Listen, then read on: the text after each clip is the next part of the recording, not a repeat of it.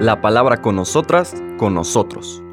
Una reflexión de la palabra cotidiana en diálogo con el acontecer de la comunidad universitaria.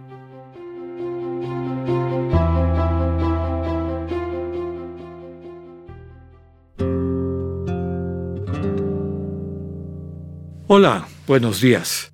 Bienvenidas, bienvenidos a la palabra con nosotras, con nosotros. Hoy jueves 16 de noviembre de la 32 semana del tiempo ordinario, seguimos nuestro caminar por el capítulo 17, el Señor Jesús. En el Evangelio de Lucas está en esta sección de su camino, de su ascenso a Jerusalén, a donde va a dar el testimonio radical y definitivo del amor que entrega la vida para dar vida y nos pone el evangelista en estos versículos 20 al 25 en otra escena. Cambiamos, aunque la enseñanza se va acumulando, ¿no? Es una enseñanza, desde luego, destinada en primer término a entender quién es Jesús, porque para entender el reino hay que entender a Jesús, para entender a Dios, que es al que nos vincula el estado de vivir en el reino, hay que entender a Jesús. El Señor finalmente es el mediador. Pero también esta serie de recomendaciones que nos permiten vivir a plenitud nuestra vocación, nuestra misión de ser transmisores de esa buena noticia. El texto de estos seis versículos del 20 al 25 dice, En aquel tiempo los fariseos le preguntaron a Jesús, ¿cuándo llegará el reino de Dios? Jesús les respondió, el reino de Dios no llega aparatosamente. No se podrá decir está aquí o está allá, porque el reino de Dios ya está entre ustedes. Les dijo entonces a sus discípulos, llegará un tiempo en que ustedes desearán disfrutar siquiera un solo día de la presencia del Hijo del Hombre y no podrán. Entonces les dirán, está aquí o está allá pero no vayan corriendo a ver, pues así como el fulgor del relámpago brilla de un extremo a otro del cielo, así será la venida del Hijo del Hombre en su día. Pero antes tiene que padecer mucho y ser rechazado por los hombres de esta generación. Palabra del Señor. La escena nos presenta el texto vienen unos fariseos, muy probablemente pues con alguna inquietud o cercanía un cierto nivel de identificación con lo que el Señor está transmitiendo, lo que está enseñando. No nos debe asombrar eso. Había fariseos que sí creían, que sí veían que Jesús transmitía una buena noticia, una manera concreta, un dinamismo particular para poder experimentar lo que todo camino religioso quiere transmitir, que es el encuentro con el Dios vivo. ¿Y cómo se traduce eso en una vida transformada, una vida plena? Entonces, se acercan a Jesús, seguramente han oído hablar de su predicación del reino de Dios y le preguntan, ¿cuándo, cómo va a llegar este reino de Dios? El Señor les contesta en primer término, que no el mesianismo, lo que Él trae, este reino que transforma las vidas, no va a llegar aparatosamente. Recordemos que para el pueblo de Israel la expectativa del Mesías es que sería un rey que ocuparía el lugar de David, su antepasado, iba a restaurar el reino de David, con pues lo que eso implicaba en la historia, pero también sus concreciones mundanas, ¿no? un rey de este mundo, un rey guerrero, un rey vengativo, un rey que iba a tener el poder para imponer su voluntad sobre quienes no la quisieran seguir, etc. Lo que el Señor está transmitiendo a través de este diálogo es que no hay una... no es el estilo de mesianismo que Él trae.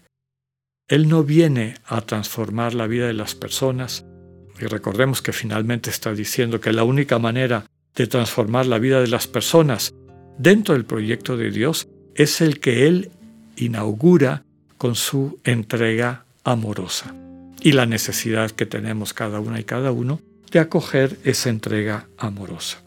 ¿Cuándo llegará el reino de Dios?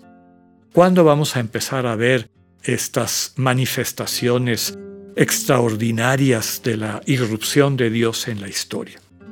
El Señor les quita esa idea y les dice, si quieren seguir por este camino, si me quieren seguir acompañando en, este, en esta trayectoria, en este itinerario, a entregar mi vida para que todos tengan vida, hay que dejar esas pretensiones a un lado.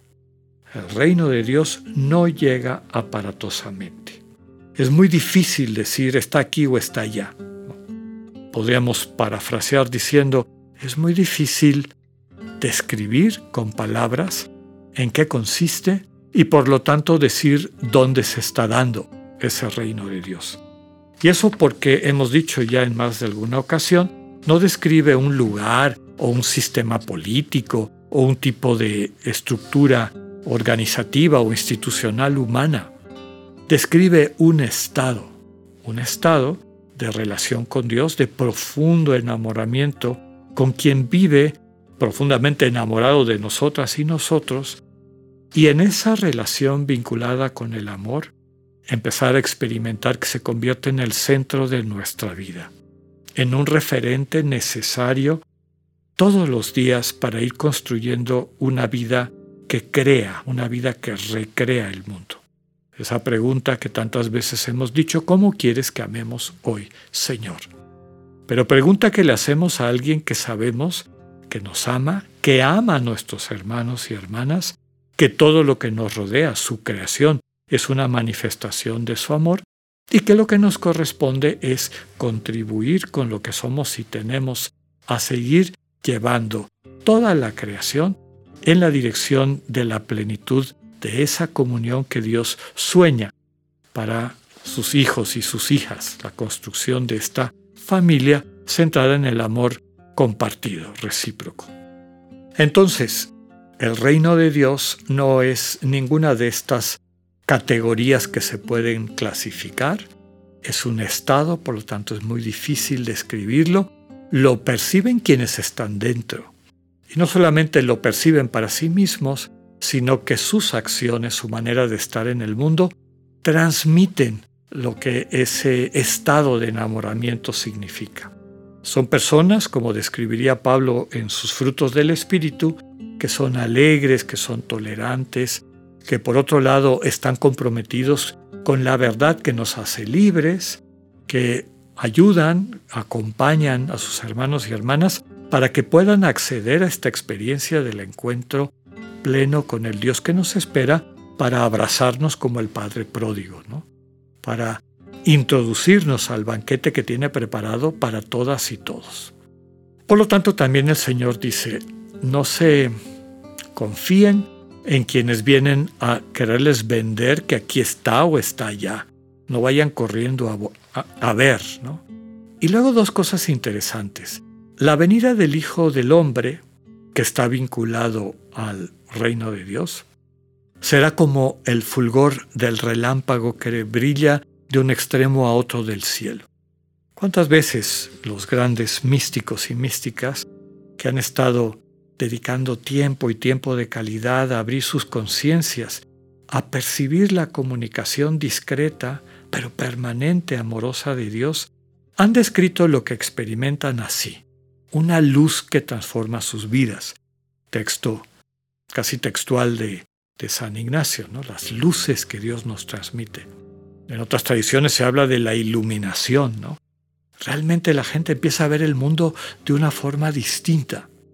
Empieza esa experiencia, pero lo que va a transformar la vida de las personas, y es la última frase con la que termina la lectura del día de hoy, implica atravesar por este asumir sobre sí el dolor del mundo, tu dolor, mi dolor, padecer ese dolor por amor a nosotros, experimentar el rechazo de quienes siguen los criterios del espíritu del mundo, pero una vez atravesado eso, será que el Señor pueda acompañarnos, facilitarnos, regalarnos ese proceso de redención, encontrar de lo que somos capaces cuando nos dejamos amar y sanar por aquel que nos contempla siempre con amor.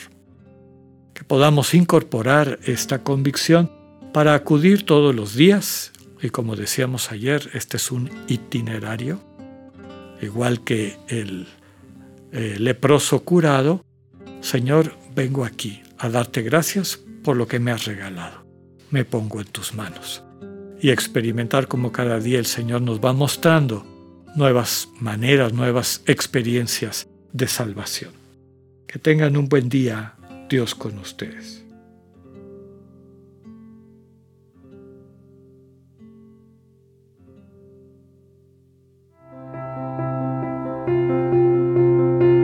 Acabamos de escuchar el mensaje del Padre Alexander Satirka. Escúchalo de lunes a viernes a las 8.45 de la mañana por radioiberoleón.com, a través de nuestra app gratuita para iOS y Android o por Spotify. Esta es una producción de Radio Ibero León en colaboración con el ITESO, Universidad Jesuita de Guadalajara.